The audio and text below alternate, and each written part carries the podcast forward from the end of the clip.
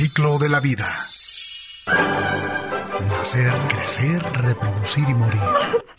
Ciclo de pareja. Nacer, crecer, amar, mentir, romper, sufrir, volver y volverlo a repetir. Cambia el ciclo. Ciclo de conciencia. Nacer, crecer, amar, reír, vivir, aprender, liberarse, ser feliz. Trasciende las rutas. Tómate la ligera. Solo en Alma de pareja. Llama por favor. Alma de pareja. Mapas de conciencia. No sé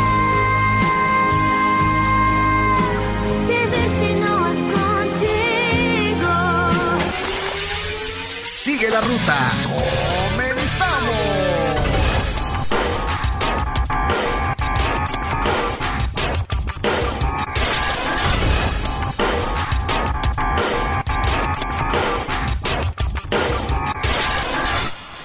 Hola, hola, muy buenos días, buenas tardes, buenas noches, buenas madrugadas a todos y cada uno de ustedes que nos acompañan en mil y una actividades, sea en vivo, sea en refrito que nos estén acompañando mientras manejan, mientras hacen el quehacer, mientras lo que sea que estén haciendo. Mil gracias por estar aquí, por darse cita con nosotros a este, el último programa de nuestra primer temporada, Alma de Pareja, Mapas de Conciencia.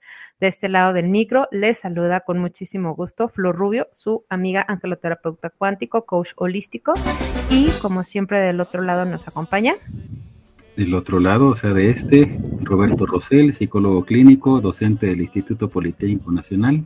Y bueno, aquí estamos. Y, Heriberto, a ver, presente Heriberto. sí, nuestro querido amigo Heriberto, como siempre aquí al pie del cañón, echándonos la mano para que todo esté en perfecto orden. Mil gracias y pues bueno, el equipo completo les damos el agradecimiento porque nos han estado acompañando a lo largo de estos 22 programas en donde hemos transitado, pues bueno, ya absolutamente todas las etapas que conforman la relación de pareja. Y pues bueno, programa a programa hemos ido realizando diferentes aportaciones, resúmenes, investigaciones, extraído de la experiencia terapéutica de la vida, en fin, hemos compartido a granel y agradecemos a, todas y cada una de las personas que nos han estado siguiendo y que sobre todo han estado compartiendo, dando like en nuestras diferentes redes. Y pues bueno, hoy vamos a culminar con lo que es el tema de duelo que ya habíamos empezado en el programa anterior. Invitados a quedarse con nosotros, ya que estaremos conociendo las diferentes formas de trabajar el duelo cuáles son las ventajas y desventajas de una consabida y conocida técnica, no para todos, pero aquí la vamos a emplear, de lo que se llama el contacto cero. Vamos a ver algunos acompañamientos terapéuticos, cuáles tareas son importantes de, de, realizar si estamos atravesando por esa situación. Vamos a identificar cuándo estamos llevando un duelo sano, cuándo ya se le puede llamar que estamos en un duelo complicado y algunos, eh, algunas tareas que nos van a ayudar a ir saliendo un poquito de, de, esos pasos, algunos tips y finalmente un ejercicio para hacer un cierre de vínculos energéticos. Este va a estar muy, muy padre, entonces, pues bueno, para que tengan toda la atención, que nos acompañen si alguien está en esta situación, aproveche el viaje y pues podemos ir acompañándolos para un cierre de vínculos energéticos. Bienvenidos y bienvenidas y comenzamos. Adelante, Rob. Bueno, comenzamos haciendo un repaso por las etapas más comerciales, diría yo, las más conocidas del duelo, y aportándoles qué se hace en cada una en el acompañamiento terapéutico. Entonces, pues, popularmente se nos dice que la, el, el, duelo tiene varias etapas, se transita por varias etapas, como es la negación, eh, la cólera o ira, la negociación, ahorita iremos definiendo cada una, pero vamos a hacerlo de manera más adecuada con el acompañamiento terapéutico. En el número uno, la negación, esta se caracteriza porque la persona no quiere aceptar la realidad de forma consciente o inconsciente, y esto ocurre como mecanismo de defensa, y es perfectamente normal. Así muchos individuos reducen la ansiedad que les provoca la noticia, que les provoca la situación. El problema es cuando en esta etapa se queda uno estancado durante mucho tiempo por no poder afrontar el, el cambio, por no poder aceptar el hecho. Y entonces lo siguen ignorando y sigue la respuesta defensiva. Y recuerdo incluso familiares cercanos que tardaron en aceptar un fallecimiento más de un año, dos años. Y esta situación de las frases características que alguien dice, no puede ser, es que no es verdad, es que no está, no está pasándome esto a mí. No pueden aceptar que se acabó. Canalizas hasta la última esperanza. Y al hacerlo, te desvías temporalmente. Y este proceso de duelo finalmente permea con una esperanza irrealmente inflada de que vas a volver a ver a esa persona, de que la relación aún se puede rescatar. Cuando de aquí, por la negación, se pasa a la segunda etapa, que es la, la cólera o ira, pues esto deviene en culparse a sí mismo o culpar a otros, o incluso puede proyectarse hacia posesiones materiales, objetos, animales. Sí, aunque no lo crean, pueden hasta empezar a ofender al perro, culpar a, las mascotas. Es posible que no todos conecten con sentimientos de ira, pero cuando se rompe, cuando se desquebraja una imagen que se tenía de una relación, después de la negación es como verte en lo desconocido, como encontrarte en un limbo. Y se evoca el miedo, se tiene temor. Y cuando el miedo supera tu enojo, cuando el miedo supera a tu ira, hay diferentes clases de miedo y un miedo muy primitivo es estar paralizado, no saber qué hacer. Aunque no lo crean, la, ira moviliza. Un tipo de miedo también, pero la ira puede proporcionarte por un momento dirección, crearte una sensación de, de empoderamiento, de vitalidad. Y claro que aquí hay muchas relaciones con el ego. Personas que se empoderan diciendo, no, pues es que qué bien que me salí de esa relación, la verdad no me merecía un trato así. Y se tratan de autoconvencer como si todo en absoluto fuera malo. Y cuando realmente es así, llegas a ver relaciones, por lo que ya hablamos de los apegos, en donde las personas no se ponen hacia la defensiva. Pero hablando de esta situación, del enojo, de la ira, ese empoderamiento a veces te hace caer en juicios y trampas del ego, en comparativas y pensamientos peyorativos hasta de ti mismo. Y todo para amortiguar la noticia que está ahí, que es la pérdida. Entender esto en terapia, canalizar la ira o transformarla, puede evitar que sea paralizante y autodestructiva. Un terapeuta se dedica a acompañar estas etapas y recuerda que es importante reconocer que se está enojado o reconocer en qué etapa o qué parte del proceso del duelo te encuentras. Y para esto te puede ayudar la terapia. Es una señal de que estás trabajando. Aunque no lo creas, el aceptar que estás enojado es una señal de que reconoces y estás trabajando. Indica que en algún lugar dentro de ti estás creando suficiente incomodidad interna para ayudar a cambiar tu perspectiva. Ya no solo estás en la negación, ya ahora estás enojado. Y acerca de estas perspectivas que tuviste de la relación, cómo irlas trabajando, porque a veces es lo que duele, esos planes no culminados, esos planes a futuro. Esto puede impulsarte a realizar cambios en ti mismo, si es que estás listo para ello. Pero veamos la tercera etapa, las demás etapas. Adelante, Flor. Interesante lo, lo que comentas y eh, si alguien está pasando por esta situación y tiene cólera o ira, abracen ese sentimiento. Qué buenísima noticia saber que esto te da fuerza, te moviliza, te da impulso.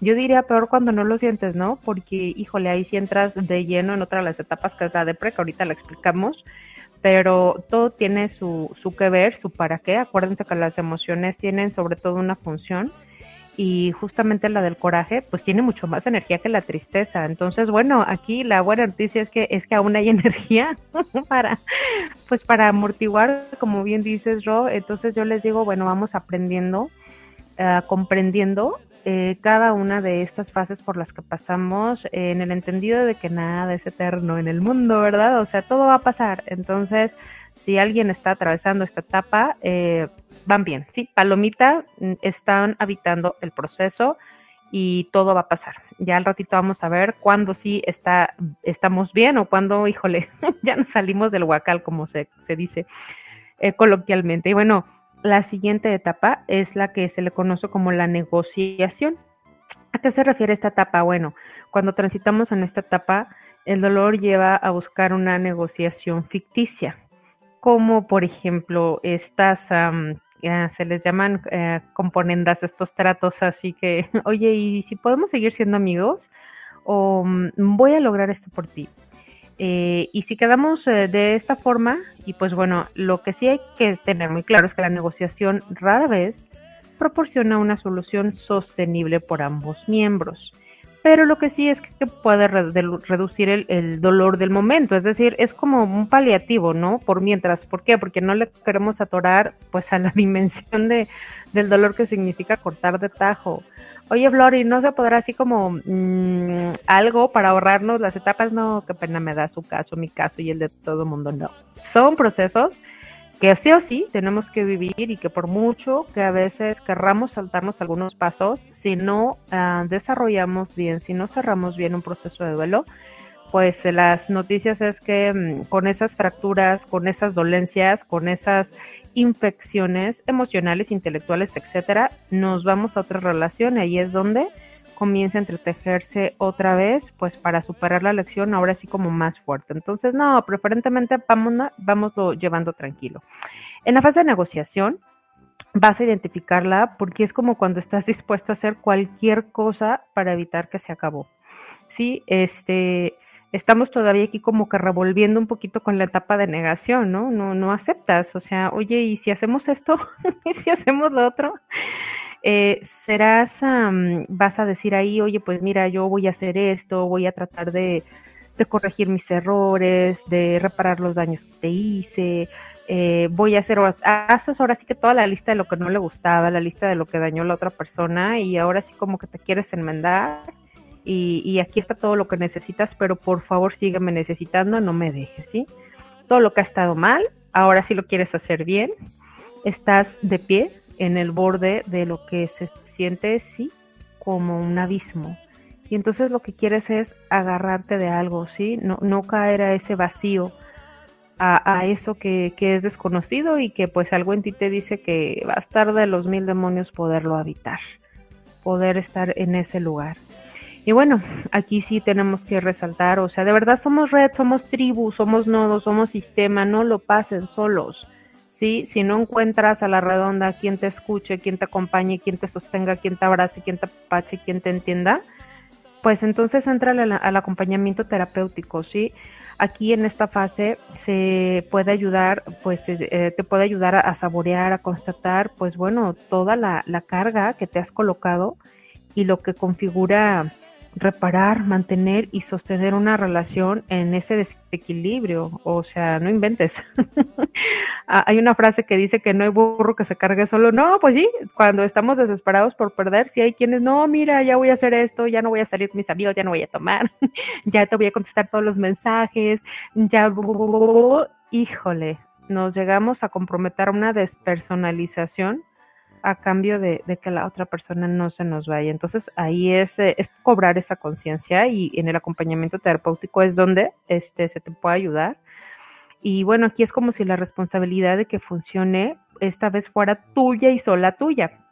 Y claro que no, corazones, una relación es de dos. Acuérdense, lo dijimos desde el primer programa, cuando hablábamos de cómo se construye el mundo del yo, el mundo del otro y el mundo del nosotros. Y el mundo de nosotros eh, sí o sí requiere un equilibrio, un 50-50, 50-50, o sea, porque si no, la cosa va a colapsar otra vez.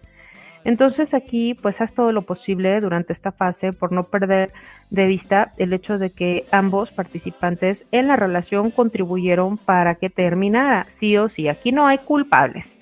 ¿sí? Un culpable es aquella persona que con alevosía y ventaja te quiere joder, ¿sí? O no creo, ¿verdad?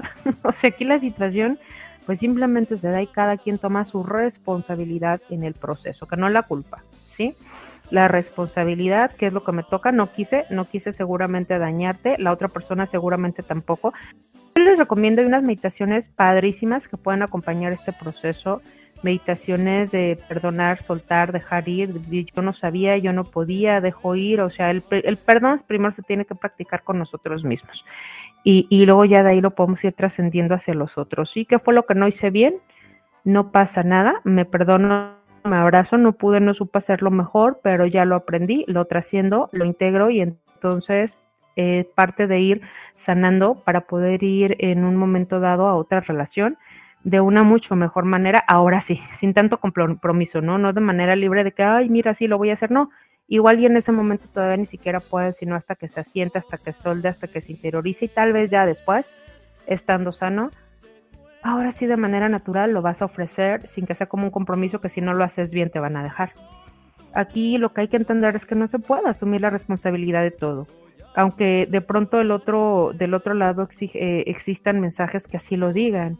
En el marco de la separación se entiende con todo el amor, con toda la comprensión, que alguien te quiera bajar la luna y las estrellas, pero se sabe que esto es desde un profundo miedo a la pérdida, desde un profundo miedo al dolor, desde un profundo miedo a, no superar esa etapa o a esa persona. Entonces es muy comprensible. Eh, eh, es decir, si alguien está en esta situación y te están prometiendo esto, mira en tu corazón de manera compasiva, o sea, no, no hay que juzgar, o sea, hay que entender lo que la otra persona siente. Y, y de verdad yo siempre digo, pues hay que actuar de una manera humana, compasiva, comprensiva. Al final del día, creo yo, cuando nos montamos en un punto de vista, pues ahora sí que humano, espiritual, pues venimos a aprender, ¿no? Todos de todos y, somos maestros unos de otros para trascender, evolucionar de manera acompañada. Vamos a ir abundando un poquito sobre este tenor a lo largo del programa. Entonces, bueno, aún en esta etapa, cada persona va, va encontrando y comprendiendo en su ser las ventajas de mirar la situación y mirar lo que es capaz de prometer, sostener y por qué lo hace. Híjole, clic aquí es donde viene ese insight, ¿no? O sea, ¿por qué, por qué a veces llegamos a prometer algo que, sabemos que va a estar en chino cumplir? Y, o lo que nos va a involucrar, ¿no? Cambiar todo un barco de vida, un proyecto, o sea, ¿por qué lo hacemos? Ups, seguramente ahí nos vamos a encontrar con procesos a trabajar en relación a carencias afectivas que nos hacen entrar en procesos de codependencia, de sometimiento. Entonces, ups, ahí va a haber tareas, ¿sí? Y ahí vamos a encontrar también pues esto de, la capacidad de, de no hacerlo, de no someterse a eso y también de encontrar lo que no se mira, es decir, un acompañamiento terapéutico de verdad mega recomendado, o sea, para algo. Cuando te informas, mm, pues mientras medio que puedes, ahí te, te, diagnosticas y te medio curas, pero ya cuando la situación está un poquito más difícil, sí o sí vas al doctor, ¿verdad? Y ahí ni pero le pones porque te está curando el cuerpo, pues tú no estudiaste para eso. Ah, pues lo mismo, a usted cuando ya las emociones se le anden yendo de control, vaya también con el que estudió para ayudarnos a encauzar y entender las emociones y la mente, que para eso también estamos los terapeutas. Entonces, bueno, eso es en la etapa de negociación, ¿sí? y donde la dignidad se va por los suelos. Por Dios, por Dios, por Dios ese es el momento. Pero tranquilos y tranquilas que es parte del proceso. En algún momento sí se puede recuperar la dignidad. Esas son maravillosas noticias. Al ratito les vamos a decir cómo. Y bueno, en la etapa 5 es la depresión. Aquí, pues el impacto de la pérdida de alguien cercano puede llevar a una persona a una situación muy dolorosa. Eso ya, ya se sabe, ya se entiende, lo hemos explicado. Y esto viene acompañado de este sentimiento que te chupa todísima la energía, que es la tristeza. Y aquí sí o sí pues le vas a entrar a lo que es la crisis existencial, al darte cuenta pues que la persona desaparece de tu vida, ¿sí? Aunque los síntomas eh, van a asemejarse a lo que se le conoce como un trastorno depresivo, aquí el rollo es que una vez que se produce la aceptación de la situación, la sintomatología remite. Oye, Flori, ¿qué es eso? No, pues o sea, que va para atrás. O sea, la gran clave es entrarle a la aceptación. Ya lo habíamos mencionado en otro programa. Sí hay que aprender a nombrar, hay que aprender a decirlo. Sí fracasé, sí no se pudo, sí me dejaron, sí me dejaron por otro, sí me dejaron por otro. O sea, lo que te haya pasado hay que irlo nombrando ¿eh? y a eso se le llama también es parte de la elaboración, ¿no? Irlo aceptando, porque de otra manera, no, no pasó, te haces pato y no lo sientes y lo evades y pues ahí te queda el temita como pendiente, ¿no? Para cuando vuelvas, ahí te espera corregido y aumentado, porque ya va a tener incluso pues este rezago, este acumulado del tiempo que no lo trabajaste y cuando llegue, uy, va a estar con muchísima fuerza. La siguiente etapa esto de la sintomatología remite, quiere decir que la sintomatología o va, para atrás. Bueno, esto ya lo había dicho, pero se lo repito. La siguiente etapa, que esta etapa, ojo, pongan atención, es una etapa diferente este, que se agrega a lo que son los duelos emocionales. Regularmente no lo vamos a encontrar en los duelos por pérdida o fallecimiento. Es el de la recaída, ¿sí? Aunque bueno, esto de todas maneras se da. La recaída, eh, esto es debido a que el dolor es tan intolerable, el dolor emocional, y en realidad puedes ser capaz de, de, convencer a tu ex de intentarlo de nuevo cuando estamos ahí, ¿no? O sea, ya me aguanté tantito, ya tuve el síndrome de abstinencia, yo también lo, lo enlazo a esto, ¿no? Más cuando vienes como de una relación tóxica, hijo de Dios, es como, ocupas tu droga para sentirte bien, Sí, entonces, o sea, cuando estás en esta desesperación de querer saber algo, eh, de, aunque sé que te maltrate, pero ya, que te hable, ¿no? Volver a lo mismo, saber, ay, aún le importo. si no, no me pegará, si no, no me, no me hablará, híjole. A veces, de verdad, hasta eso se, se puede entender como una forma de yo le importo. Y aquí podemos ser capaces de convencer a Alex de intentarlo, ¿sí?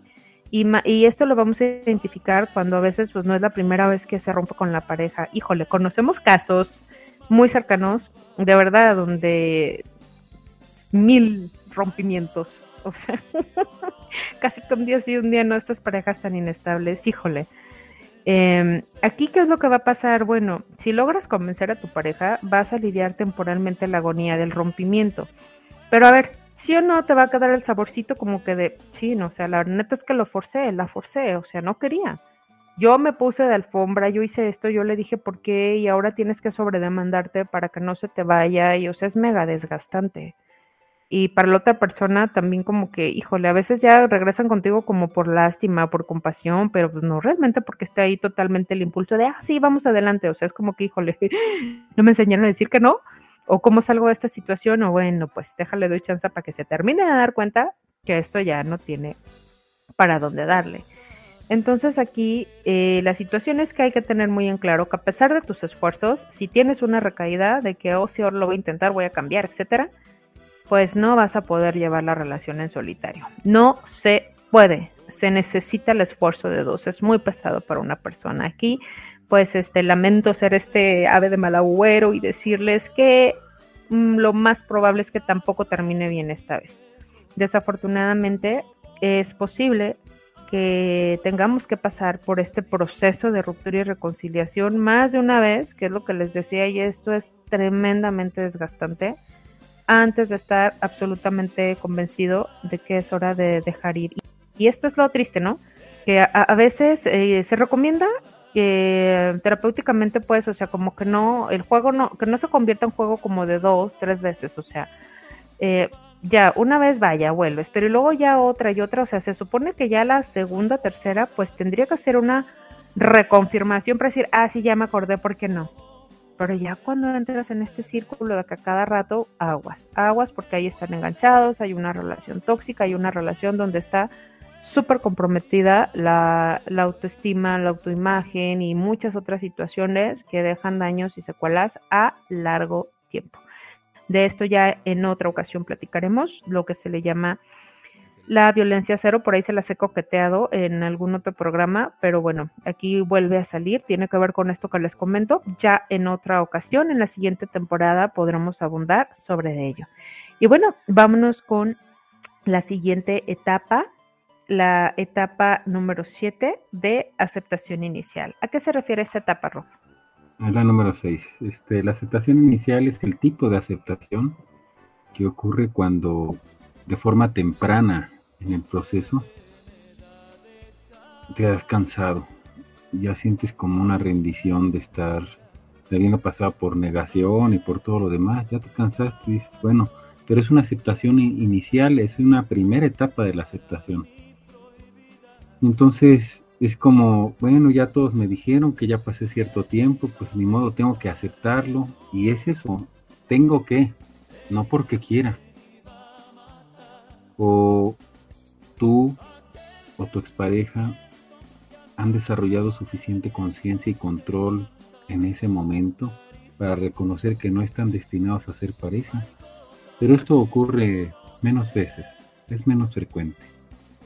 Muchas versiones, como con mucha más frecuencia, las personas llegan a esta etapa porque tienen que, no porque quieran. Y con el tiempo esta aceptación, que es ambivalente, zigzagueante, muy tenue, se va volviendo más fuerte, que es como lo que va a dar paso a la aceptación completa. Y bueno, también nos hace ver que hay límites, que al menos uno de los dos miembros debe mantener para que la ruptura continúe. A veces se fluctúa y uno no quiere tantos límites, pero el otro sigue sosteniendo y siempre es válido que alguno de los dos sostenga, porque tienen que. Y finalmente se llega a esta idea, aunque no sea la verdad, pero se llega a la idea de que se comprende que no es bueno seguir intentando ser pareja. Y esto nos lleva a la etapa de aceptación. La aceptación completa, aceptación de de veras, pues es cuando la situación dolorosa ha pasado por un entendimiento profundo y que no solo se comprende, como muchos dicen, ay, te comprendo, sí, te entiendo, pero eso no quiere decir que lo puedas llevar a aplicación. Y hay tanto trecho, hay tanto camino de una u otra cosa, Depende de los recursos de cada persona, de aceptarla antes o después. No es una etapa que se represente con alegría, sonriendo y ahora soy feliz, sino tiene que ver con un, una comprensión profunda, un desapego emocional de lo que sucedió, de asumirse en responsabilidad, no en culpa. Si la persona pasó mucho tiempo en un proceso de duelo, no va a aceptar la situación y es necesario que, que busque ayuda psicológica. Pero ya una persona que está trabajando sobre esto de la aceptación, ya es para comenzar a ver otros caminos posibles, otras posibilidades. No quiere decir con esto que no te vuelvas a encontrar en toda tu vida con esa persona. No quiere decir con esto que, eh, como me ocurrió con una paciente recientemente, que si la persona trabaja en el mismo medio que tú, en el mismo edificio, en el mismo, eh, en, el mismo rol, en el mismo departamento, que no te la encuentres. Somos humanos y te lo vas a seguir encontrando, pero ¿desde dónde trato a esa persona ya? ¿Cómo llegar a esa aceptación profunda de que si ya no somos pareja, sigas con tu camino y de corazón te deseo que seas feliz? Eso es lo que hay que trabajar en la consulta. Por último, la última etapa se llama la esperanza redirigida. Ya pasamos por haber estado derribados por la noticia de la ruptura y tenemos dificultades para necesitar dejar ir. Y Después de obtener ayuda y acompañamiento con amigos, familiares, incluso con un terapeuta, a veces desde tus propias creencias te vuelves a hacer ideas y te vuelves a sentir mal. te sientes triste, o otra vez enojado, o confrontas las ideas y planes que tenías, o escuchas que los demás eh, que te acompañan hacen una red de comentarios hablando mal de la otra persona. Porque esto, también daña. Una cosa es que tú tengas ya bien aceptado y bien localizado hasta dónde le tocó al otro y hasta dónde te tocó a ti, pero eso no quiere decir que las personas alrededor tuyo para confortarte tengan que hablar mal del otro. Y te vas dando cuenta de eso. En terapia se trabaja esa aceptación, se trabaja redirigir, también limitar los, los cuchicheos, los malos comentarios. Es toda esta repercusión sistémica de que el sistema eh, funcionaba de una forma, arrojas una piedra y toda la onda de expansión va afectando lo que está alrededor. Claro que la ruptura afecta a todo un sistema, pero eso no quiere decir que para compensar el sistema ahora haga leña del árbol caído. En terapia, trabajar la creencia de si puedes o no salvar eso que es una relación fallida, un fracaso, una relación que no culminó con el proyecto que tú querías. Es trabajar la oportunidad de redirigir tu fuerza vital y las esperanzas que tenías en un plan propio, en algo individual, todavía no con otra persona, porque a veces nos brinda la idea, el panorama de darnos cuenta hay personas que pasan de una relación a otra porque estas etapas últimas no las pueden superar, que no saben estar solos consigo mismos, que les aterra incluso saber cuán dependientes son de quienes están alrededor. No se trata de que te quedes en aislado sin ayuda de nadie, no. Se trata de que tú mismo deposites o tú misma deposites la esperanza en un plan donde ejerzas esa fuerza vital. Si la esperanza está en algún lugar de tus reservas, accederás a ella de nuevo a medida que continúes permitiendo cierta distancia significativa, simbólica, física y energética entre tú y la otra persona. Uy, queda así como que taladrando el tema, ¿verdad? Hay que reflexionarlo. Les vamos a dar chance que reflexionen en lo que nos vamos acompañando de una canción muy ad hoc a lo que estamos tratando. Vamos a este corte musical y en la interpretación de Nati Natasha y Romeo Santos, seguro lo han escuchado, la mejor versión de mí. No la conociste tú. Súper padre esta canción, los invitamos a que la disfruten y en breve volvemos con ustedes.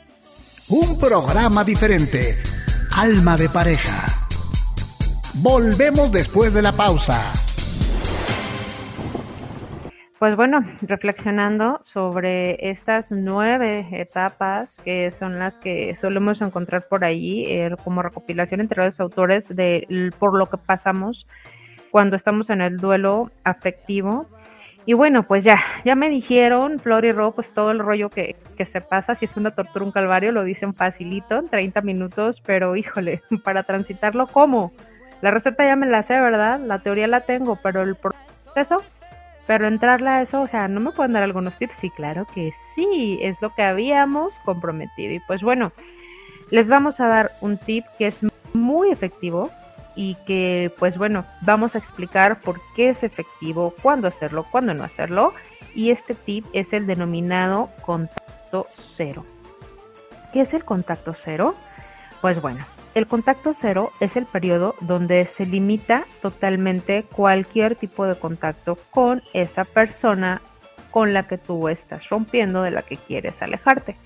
Se trata básicamente de, chécale, no atender llamadas, no escribir ni responder mensajes. Híjole, aunque se te queme por dentro.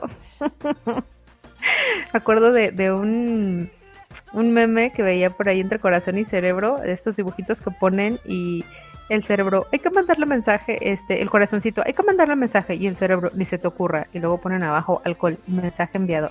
Santo cielo, no, no es buena combinación. Aquí contactos sobre no, no, no. No hay pleito todos al unísono, no más, no se manda nada. No se vale hablar de esa persona. Hay que evitar su presencia en todo contexto, nada de esos autoengaños de que a ver si me lo encuentro y hasta me pongo la paja, me veo más sexy o, me rasuro y me veo más guapo, me veo con esa camisa para que me dé lo que se perdió. No. Aquí te, te ahorras todas esas componendas, todos esos artilugios y aquí es no, totalmente es evitar la presencia. Si hay la forma en que puedan encontrarse es evitarlo. No espiar en redes sociales aguantarte la tentación, si de plano no puedes, pues mejor bloquea, ¿verdad? Te gana, te vas a estar ahí torturando, peor si el otro, la otra, este, pues la pasa publicando qué bien le va sin ti. No, no, no te hagas eso. Se trata también de no indagar información sobre él o ella a través de amigos en común, es decir, prohibido andar de preguntón de preguntona, oye, ¿qué sabes de fulanita? No, ni más paloma. Eh, es al, al contrario, hasta decirle a tus amigos y amigos, oye, de fulanito, este, si te encargo, lo que sepas, lo que sepas, no me lo hagas saber. Si te pregunta lo que sea, o sea, por un tiempo, por favor, o sea, no me cuentes. Mejor si no me cuentas. Así de plano, es, es hacer todo lo contrario. ¿Qué se trata? Pues sencillamente hacer como si no existiera. Esto es el contacto cero. Y bueno, ¿para qué sirve el contacto cero? El contacto cero, eh, pues eh, se trata, eh, e-, es el proceso más efectivo para superar a, una persona y continuar con tu vida, así de simple. Durante este proceso vives un periodo, ojo, de desintoxicación. Yo insisto, ¿no? Este, cuando venimos de, esas relaciones de que hemos hablado tóxicas, que, Flor, ¿por qué te insistes tanto con eso de las relaciones tóxicas? Bueno, porque desafortunadamente eh, la gran mayoría de las relaciones, sí, debido al programa del amor romántico que, nos meten en el programa cultural, religioso, etcétera, es la forma en cómo aprendemos a, relacionarnos, desde la carencia, desde la necesidad. Entonces, pues bueno, aquí el asunto es que es como si, si en el cerebro el amor, el enamoramiento y estos rollos, la adrenalina, que ya lo explicamos en otro programa, funcionan como una adicción, pues hazte de cuenta que cuando tú vas a desintoxicarte, como cuando te meten al centro donde te vas a, recluir, estos periodos de abstinencia, o sea, no hay nada de que deme tantito alcohol, ¿no? Tantita droga, pues animáis, es nada y es nada. Entonces, este tipo de contacto cero sería como esta desintoxicación emocional, intelectual, este, de estar pues expuesto, ¿no? A esa información, a esa persona. Fíjense que el otro día platicando con, con una colega terapeuta, justamente este, hablábamos, ¿no? De, de este tema que eh, eh, el caso de, de una persona que, que, comentaba, pues es que yo estoy bien, cuando dejo de, de hablar con, con, con él, eh, pasan días y sí estoy triste, pero me siento tranquila y al pasar de los días, este, pues poco a poco como que me siento mejor, me voy recuperando y puedo ser yo. Y entonces hacíamos la precisión, ¿no? Este, justamente ahí es donde podemos identificar cuando una relación es tóxica, que te intoxica. Porque cuando te acercas a esa persona, viene de nuevo ese estrés, esa tristeza, eh, esa sensación, o sea, te vuelve a poner triste, te vuelve a poner enojado, o sea, lo sientes en tu cuerpo, ¿sí? Y cuando te alejas, te empiezas a sentir mejor. Es como si entraras al cuartito donde está el gas que te empieza a debilitar y a poner mal y te sales y poco a poco te recuperas. Fíjense qué, qué ejemplo tan, tan clarito, ¿no? Hacer este puente de, de cómo identificamos que la relación es tóxica. Te sientes mejor mientras más lejecitos estás. Y bueno, aquí este periodo de desintoxicación pues te va a servir para desprenderte de las situaciones dolorosas, conflictivas, ofensivas y en casos extremos hasta violentas sí, qué padre, ya un, un descanso de, de, esto, ¿no? O sea, ya vas a estar triste, pero ya no, ya no vas a, tener que sentir como que estas veces que, que, tú abres el corazón y te lo avientan contra la pared una y otra vez, ya vas a tener que, eh, eh vas a tener la oportunidad de estarte ahorrando los conflictos, los malos entendidos, este, la, las, las ofensas, toda esa situación por la cual terminaste, o esas dudas, ¿sí? De que si está o no está, se queda o no se queda, periodos de indiferencia, que no te habla, etcétera. Ya, es descansar, sí hay que mirarlo de esa forma. Y aquí pues hay que recordar que se está también terminando porque hubo pues esta etapa donde tanto tú como la otra persona pues ahora sí que se sacaron lo peor de cada uno, ¿sí? Se mostraron sus sombras, fueron maestros uno del otro, pues para mostrarse lo que había que trabajar en el interno, pero mientras se llega a entender esto de una forma espiritual, pues sí, sí se tiene que, que transitar por esto. Y pues bueno, inclusive este contacto cero también funciona para hacer un reinicio, ojo, y una limpieza de imagen de, de, una, de un individuo o una individua que no quiere ser recordado, como por ejemplo en ese momento donde quedó expuesta la versión, la peor versión de ti, ay, como la canción, ¿verdad? la mejor versión de mí no la conociste tú, no, pues ¿cuál conociste? Pues la peor, ¿y cuál fue la peor? Pues esa donde te rogué, esa donde, donde perdí la dignidad y en el miedo a perderte la negociación, la codependencia, por favor no te vayas, hago lo que quieras. Santo Dios sí, cuando este, tú perdiste la dignidad, de verdad, eh, cuando tú aplicas el contacto cero, también esto es una posibilidad pues para que se empiece a recuperar primero frente a ti la imagen de que claro que puedes verte diferente, que puedes hacerlo diferente, primero para ti y desde luego la otra persona también se le va a olvidar que, que tú estuviste de esa, de esa otra forma como mujer alfombra, como hombre alfombra, para que pasaran encima de ti por tal de que no te dejar, o sea, no, también se reconfigura, o sea, tiene muchas ventajas. El contacto cero sirve definitivamente este, para detener estas situaciones que te afectan negativamente de forma extrema. ¿sí? O sea, esto es en los momentos, en las situaciones en que hay que aplicarlo. Y en resumen, pues es una herramienta útil para estabilizarte emocionalmente para tener paz. De verdad, llega el momento en que dices, es así, neta, me duele un chorro, pero mi paz no es negociable. O sea, no, ya, ya, prefiero estar en paz. ya, sin tantas emociones, no tendré el amor, la atención, lo que tú quieras, pero tengo mi paz. Y en la balanza, eso pesa, la verdad, un montón. Ya este, es para tener tu tranquilidad, para reencontrarte contigo, que el amor de tu vida sí o sí eres tú hasta que no termines de descubrirlo, no te van a dejar de, cachetear las experiencias de la vida y desde luego, pues para liberarte de dependencias emocionales. Aquí es donde se trabaja el desapego que, que al cabo a eso venimos, a enseñarnos a amar de manera incondicional, más allá de los apegos, la forma aprendida en que hemos estado programados para relacionarnos. Vamos a ver más del contacto cero, cuándo sí y cuándo no. Adelante, Rob. Bueno, después de tantos comentarios Creo que para quien sea estudioso de los temas o se interese por investigar más, se ve a leguas por los consejos y comentarios que nos acaban de dar, que precisamente sí se puede hacer contacto cero y esto conviene sobre todo, no es una receta para todos, hay complejidades en las relaciones, pero sí es una buena una buena receta para las personas que son narcisistas, que se pueden contar precisamente con esos filtros las cosas, de perdí la dignidad, de ya hice esto, ya te robé, entonces eso lo va a decir un narcisista, un histérico o histriónico. Entonces, ¿cuándo se hace el contacto cero? Cuando has tenido una relación tóxica o cuando hay narcisismo de por medio. Cuando tu ego necesita que, encuentres paz y tranquilidad, lo que tú llames paz y tranquilidad. Si tu expareja manifestó no querer más nada contigo y te ha costado aceptarlo, pues en una situación hasta legal es suficiente que una de las dos personas no quiera seguir adelante como para que esto se respete. Y todo lo que esto configura, pero a veces se expresa esto y se es incongruente y hay que ser consciente de cuando alguno de los dos miembros de la pareja dice que ya no quiere seguir adelante, porque si no también estamos cometiendo violencia.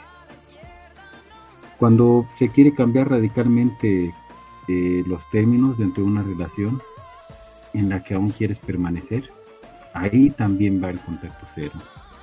Cuando se ha tenido un comportamiento vergonzoso, insistente y acosador de ti mismo o, de, o del otro, y esto sirvió como antecedente como para sentir que debíamos estar separados. Cuando estás decidido o decidida a terminar con tu relación, definitivamente, pues es un buen andamio esto del contacto cero. Bueno, eso es cuando sí hacer el contacto cero. Y como bien dices, Ro, como bien nos, nos comenta, pues, o sea, no, no, no en todos los casos hay que aplicar eh, la receta para todos, no, dependiendo del caso. Entonces ahora vamos a ver cuándo sí se recomienda, este, cuándo, perdón, no se recomienda hacer el contacto cero. Bueno, el contacto cero lo vamos a evitar si uno quieres mantenerte en tu relación, ¿sale? Este, entonces, si tu idea es darle para adelante, no, aquí para ti no aplica. Más bien van a ser como una pausa, van a darse un tiempo, pero no, no vamos a hablar de que, de que hay que aplicar el contacto cero, porque este sí es una medida, pues, como drástica, ¿sale? Cuando ya estás decidido, decidido. También debemos evitarlo cuando consideramos que todavía hay posibilidades de rescatar una relación si todavía sientes amor, eh, si ves que tu pareja todavía la siente, están lastimados, sí, desgastados, sí, pero ambos quieren continuar, ahí no, no aplica tampoco el, contacto cero. Eh, cuando pretendes hacerlo con la intención de castigar a la otra persona para que se le quite, para que sufre, no para que me extraña, en este caso, aguas. Estás arriesgando y podrías perderlo, perderla definitivamente. Además, Susana, el caso, esto es violencia por indiferencia, ¿eh? O sea, y entra en algunos rasgos este, patológicos. Es una violencia de otro nivel, no, no se vale que nos hagan eso. Esto que de que de repente ya se te desaparecen de primero todo el amor, todo el cariño y, de, de, la hiel a la miel, o sea, no, no, no. Eso, aguas, que se les prendan las antenitas por muchos motivos. Hay que investigar acerca de eso. Genera apego, apego tóxico y genera inseguridad, incertidumbre, eso no, no, no es nada saludable. Este, debemos no son buenas las montañas rusas. bueno, hay que ver también quién las provoca, ¿verdad? Porque luego hay esta clase de violencia que te avientan y, y, luego te dicen, ay, es que tú eres bien inestable. Pues sí, ¿verdad? Pero no te dicen que te aventaron. Pero eso ya es un tema que vamos a tratar en otro programa, porque todo tiene sus asegúnes. Y bueno, este, si durante el proceso tú tienes intenciones de responder su llamado, tampoco apliques el contacto cero. ¿sí? O sea, si ya sabes que no te aguantes o lo que quieres es como que a ver si así reacciona, no, no lo apliques. ¿sí? No, tienes que estar bien decidido, bien decidida. También, si tú crees que es un método para recuperar a tu ex, a ver si así me valora, a ver si así se le olvidan las broncas que tenemos y cuando llegamos como por arte de magia ya, o sea, no, ahí mejor evítalo, no, no te va a funcionar. También si lo haces por esto, ¿no? Quiero que me extrañe, ¿no? No, este es un método equivocado y desde luego si lo haces para que vuelva, ¿no? El contacto cero es cuando tú ya estás decidido, decidida a que eso se termina porque se termina. Ahora bien, ¿Qué esperar del contacto cero? Pues bueno, si estás en una relación complicada, es posible que ya hayas uh, intentado, aplicado el contacto cero y lo más seguro es que lo has hecho sin éxito, ya que eliminar el contacto, el contacto y a los dos días retomarlo no, no es para nada una solución, o sea, pues no, no es un juego y así no te va a funcionar. El contacto cero no funciona, pues no, no cuando lo aplicas de esa manera, como si fuese un juego, ¿no? Mientras aguantas el dolorcito, ¿no? Un contacto cero bien aplicado puede resolver ciertas situaciones, traer grandes beneficios y esperar resultados en un tiempo variable. O sea, si hay que tener paciencia, si hay que aguantar varas, si hay que habitar, si hay que estar en medio del caos del dolor de la crisis, hay que vivir la crisis y vivirla bien no de que, híjole, pues tengo que, a ver si no quiero, porque ya me toca transitar esto, alguna evolución tengo que tener y hágase, Señor, tu voluntad, ¿verdad? Yo no lo entiendo, pero tú sí, pues ahí te voy, cobíjame. Esto, este, mm, comento, comento, trae, puede traer grandes beneficios y esperar un resultados en un tiempo variable que podría ser corto, o extenso, aquí sí, pues dependiendo de cada individuo. Si no hay una receta mágica, no hay un tiempo definido, pues esto ya va a depender en gran medida de ti, lo que tú te ayudes. Dios dijo, ¿verdad? Ayúdate que yo te ayudaré. Pues bueno, aquí también aplica. La terapia dice, pues ayúdate, que yo te ayudaré. ¿Cuáles otros son beneficios del contacto cero, Rofa? Puede ayudar para desprenderte de relaciones dañinas, fortalecerte emocionalmente, terminar con la dependencia que has generado, que has ayudado a construir hacia otras personas, revalorarte, es decir, recuperar aquello que has dejado de hacer o la forma en la que te miras, reencontrarte contigo mismo, contigo misma, aumentar tu autoestima, para quienes crean en ese concepto, sanar heridas del pasado, que esto de sanar heridas es, es todo un trabajo, conseguir un desapego mental y emocional. Y en resumen, no voy a decir que volver a ser quien eras, porque esto es una idea también romántica y, no hablaría de evolución, pero sí transformarte, aceptarte, convertirte en una persona cuya imagen, sentimientos y ejecuciones aceptes estar bien contigo mismo, contigo mismo, aceptando estos cambios y esta evolución, aceptando que las experiencias actuales te han te han transformado y que si bien traes huellas, has sanado y has aprendido de ellas. Híjole, pues de todos los beneficios, mira, solamente con este de conseguir un desapego mental y emocional ya super vale la pena, ¿eh? O sea, de verdad, es un aprendizaje de oro. Y, y todos los demás, o sea, sí, pero claro que no, no está fácil. Pero bueno, y como no está fácil, pues ¿qué nos recomiendan? Pues bueno, vámonos entendiendo. Paso a pasito. Durante el inicio del contacto cero, cualquier individuo está frágil, vulnerable, susceptible y como lo dijimos, pues es capaz de, recaer en situaciones como pues de repente una conversación, ¿no? Pues el cómo estás, cómo has estado, cómo te sientes, cómo lo llevas. No se diga si tienen contacto, si se miran. Un, un último beso, que tanto es tantito, ¿verdad? O incluso el contacto sexual. Y aquí, pues, ¿qué es lo único que va a pasar? Que van a desgastar, ¿sí? Vas a desgastar lo que eres y vas a perder el respeto de la otra persona, ¿sí? Como que van a aprender a no tomarse en serio. Esto se debe a que estás involucrado en un juego de egos donde tu ex, a pesar de que no están juntos, pues igual tiene acceso a ti, entonces ser pareja o no ser tu pareja, pues como que es casi lo mismo, ¿no? o sea, me la hace de drama, pero al final de cuentas sigo sabiendo de él o de ella. Me sigue diciendo que me quiere, me da besitos, o sea, entonces, claro que se va mm, devaluando, degradando la imagen, se va perdiendo el respeto, el autorrespeto, ¿no? Sobre todo con uno mismo de que, ¿y dónde? ¿A dónde quedó mi fuerza de voluntad? ¿Dónde quedó la que resistía, el que resistía? Entonces, bueno, aquí sencillo esto se debe evitar a toda costa, ¿sí? Por una situación de autorrespeto, de autoestima, ¿sí? De que no, no, no, no nos merecemos nadie una situación de esa naturaleza. Entonces es por eso que este proceso es fuerte para la mayoría. Pero vamos a tomar en cuenta estas recomendaciones para hacerlo más llevadero. Uno, elimina tu ex de todas las fuentes de contacto y redes sociales. ¿Sí? Y si tu ex es quien te busca, deberás tener la determinación de bloquearlo. Sí, ojo, si tú ves que hay esa insistencia que no te permite tu paz y tú no te aguantas las ganotas de leerlo, porque pues ahí están los mensajitos acumulados y bueno, pues nomás a ver qué dice. No, ya cuando acuerdas ya te enganchaste, ya le contestaste y ya estás cayendo. Entonces, no, si de plano no te vas a aguantar con eso, este, en contestarle o sabes que él no te va a dejar de buscar, pues ahí entonces vas a tener que llegar a bloquear.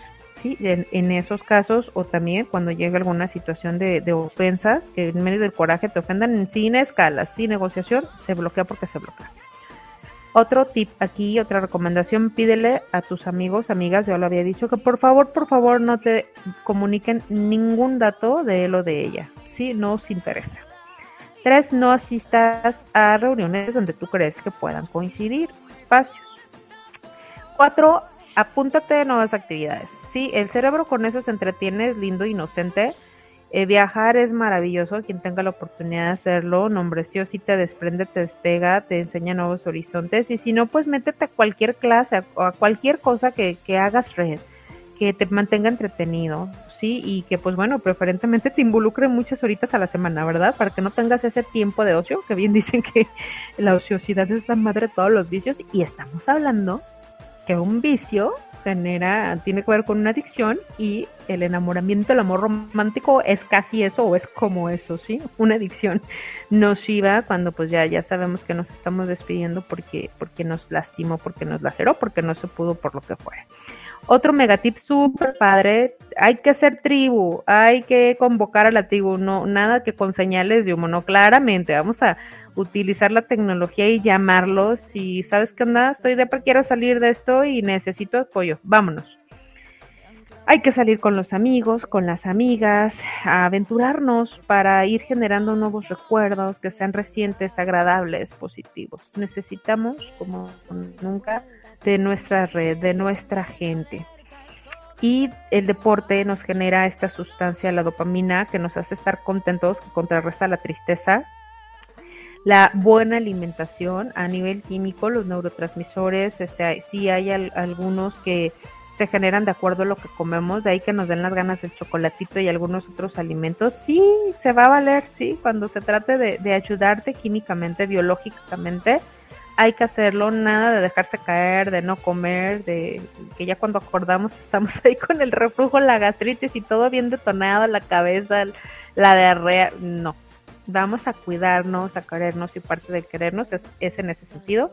Básicamente es enfocarnos en nuestro bienestar, en nuestra vida. Esas serían las recomendaciones y bueno, con estas últimas recomendaciones eh, nos vamos a dar cuenta. La verdad es que sí podemos vivir sin él o sin ella. Si lo seguimos al pie de la letra, no te vas a morir.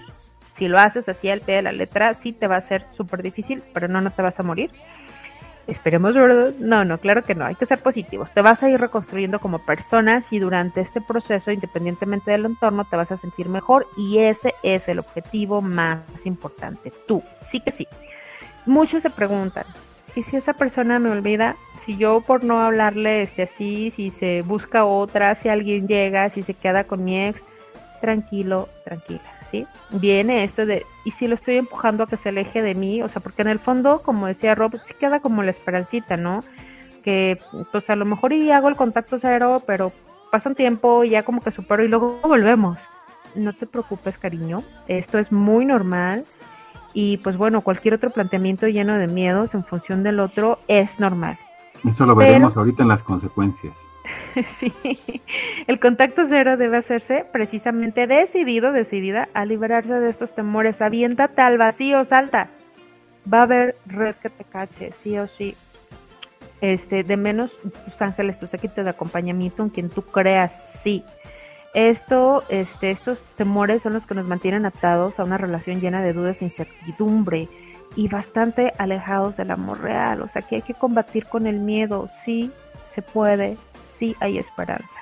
Sí, ten en cuenta que este método eh, del contacto cero, pues es para sanarte a ti y que bueno, siempre se va a aplicar desde el punto de vista individual sin esperar nada de la otra persona. Aquí ya eres tú contigo y el otro pues deja de existir, ¿no?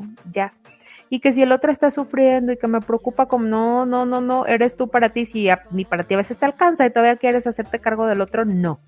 Jamás debes considerar el contacto cero como un método para recuperar a tu ex y mucho menos esperar que te extrañe, que quiera estar contigo o que se arrepienta de los errores que cometió. No, porque eso es estar guardando esperanza, ¿sale? Lo cierto es que básicamente, como decía Rob, el contacto cero tiene consecuencias. Y bueno, antes de entrar a esas consecuencias, nos vamos al segundo corte musical. Este es un programa también extraordinario. Y vamos a ver este, cuando ya estamos en esta recta de recuperación, cuando ya estamos, híjole, qué padre en poder decir, no me asustan los misiles ni las balas. Tanta guerra me dio alas de metal. Qué padre, ¿no? Ya cuando lo puedes así sentir, estoy de vuelta, ya no estoy de oferta, estoy de pie bien alerta. ¡Ay! Eso es la luz al final del túnel. Vamos a visualizarnos en ese momento acompañados de esta canción en la interpretación de Natalia Jiménez en versión remix, Creo en mí. En breve regresamos. Ya sé lo que pasó esto se pone bueno. Alma de pareja. Ya regresamos. Y ahora vamos a revisar cuáles son las consecuencias del contacto cero. Como lo mencionábamos hace rato, pues no todas las personas pueden tomar esto como receta y esperanzarse a que gracias a este contacto cero se te valore o la persona que lo inició, que lo propuso, empieza a valorar la relación. Es cierto que gracias a separarse, gracias a estar en un contacto cero, puede empezar a gestarse el pensar en el otro, en aferrarse, el que después de que cada uno se dé su espacio y tiempo y terminaron de forma madura, piensen en una forma de relacionarse más adecuada. Si estas barreras se pasan, sí puede haber una esperanza en un reencuentro, pero no hay que fincar ni aferrarse a esta posibilidad, porque si partimos a, a pensar que esas van a ser las consecuencias, ah, entonces sí lo hago, y no, recuerda que lo primero que te va a causar el contacto cero es pasar ese umbral donde ya no dependes del otro, donde ya no lo ya no tienes ese hábito. Estás desarrollando nuevos hábitos para estar separado de esa persona. Entonces, si pasan esa primera etapa, puede que ahora siendo más reflexivos, ahora yendo más allá de la comprensión, ahora pudiendo aplicar las cosas, estén dispuestos a iniciar una relación más saludable y donde los dos compartan su conciencia. Si pasan aún esta etapa, la garantía es que eres una mejor persona, más estable emocionalmente, con lecciones y experiencias ya acumuladas, te verás y te sentirás mejor contigo. Al haber superado, sanado episodios del pasado, tendrás mejor autoestima y gracias a ello te sentirás listo para esa nueva relación, sea con esa persona del pasado o con una nueva. Y tendrás experiencias en condiciones iguales, sabrás cómo iniciar una relación de manera de no repetir patrones. Así que el contacto cero puede ser muy doloroso, pero a lo largo del plazo sentirás que valió la pena y aquí hay que abonar que el contacto cero no en todos los casos funciona porque hay que complementarlo y hay que complementarlo trabajando energéticamente. Hay que complementarlo porque aunque se haga contacto cero, eso no significa que no siga un vínculo de la energía sexual. ¿Qué tal si de todas las parejas que has tenido, es en especial esa persona de la cual te acabas de separar? con la que tuviste lo que tú llamarías la mayor química posible. ¿Cómo trabajar eso? Es cierto que no la he visto o no la he visto en meses, incluso en años, pero ¿por qué ver una foto? ¿Por qué verlo a lo lejos? ¿Por qué volver a verla por casualidad sin buscarla en la calle? Me remueve el estómago, las mariposas y todavía hay energía sexual en y esto también hay que trabajarlo para desvincularlo o para reivindicarlo. Adelante, Flor. Híjole, ya le vas a estar dando esperanzas por ahí, ¿eh? Cuando alguien está en esa etapa, está viendo a ver de qué barco se agarra para no terminar de, de bajarse. No, pero les digo que también deben trabajar la energía sexual, pues, porque si no el contacto cero, pues está muy bien, ya te acostumbraste a no ver y no estar esa persona, pero la energía sexual sigue ahí no nada más la energía sexual. Fíjate que cuando se hacen, de hecho, este rituales para, luego se los vamos a compartir, este, para desapegarse, sí se tiene que trabajar a un nivel no solamente de chakra del sexo, también pues cuando hay eh, este vínculo, claro, mental, emocional, espiritual, y, hay todo, hay, todo un ritual para esto, hay formas. Pues eso quiere decir cuánto esa persona nos, nos, cuánto nos permiramos con esa persona ¿Qué tan profunda fue la relación?